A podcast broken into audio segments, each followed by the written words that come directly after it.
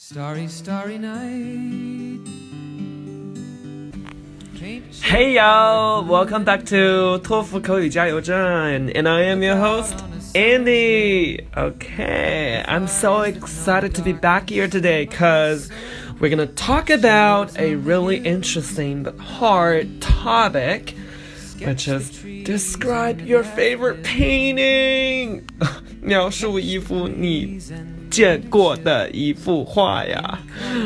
啊，相信考场众多同学碰到这道题目的时候，已经不知道该怎么办了，对吧？痛哭流涕，泪眼汪汪，对不对？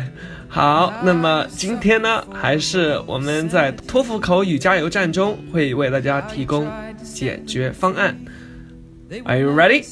Let's do this. All right. So first, we can deal with this kind of topic by using some ways or solutions. So the first one is you can use your personal example. The second one is you can use other people's example. And the last one is you can use an imaginary example. So today we're gonna use the first and the second. 叫做自己的例子和他人的例子叠加法。Okay? Alright, so before we do anything about the task, we're gonna ask you something about the painting. Are you ready? Let's do this. First, what is the painting? Second, when did you see it? Third, where did you see it? Fourth, who painted it? Fifth, which tools were used to paint the painting? Sixth, what are on the painting? Seventh, how did you feel about it?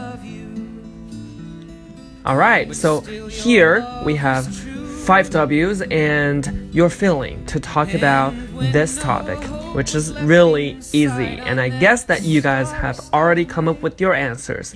Now, I am going to show you my answer to this question. Please listen up and enjoy.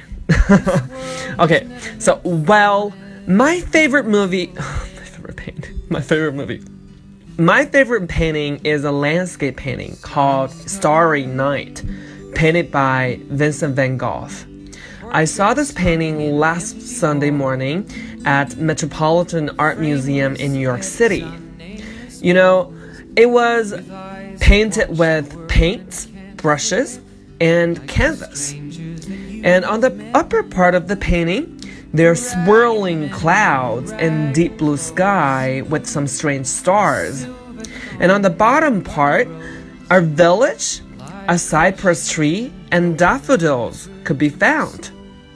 Well, I felt at peace when I first saw this painting, and I came to realization that with the shining stars filling the sky, there's always light to guide you in the darkness.